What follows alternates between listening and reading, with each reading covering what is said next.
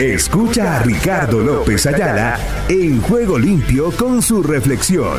Con su reflexión. Llega la frase Juego Limpio del Día.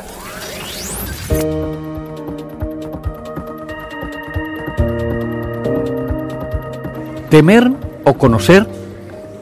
Es la pregunta que nos hacemos. Que se gloríe de conocerme y de comprender que yo soy el Señor, que actúo en la tierra con amor.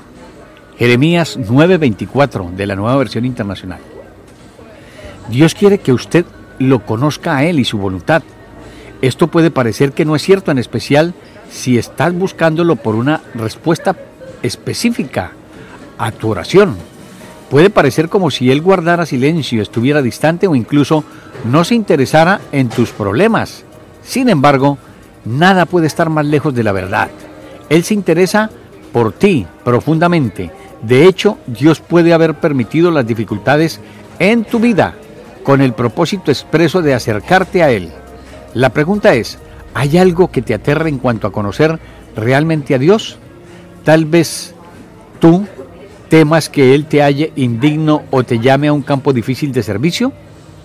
No es pregunta, es la respuesta. Tal vez se preocupe de que haya conductas o metas que te pedirá que abandones incluso. Es posible que tema que lo busques y no haya nada allí. Dios existe, te ama incondicionalmente y tiene un plan maravilloso para tu vida que te deleitará.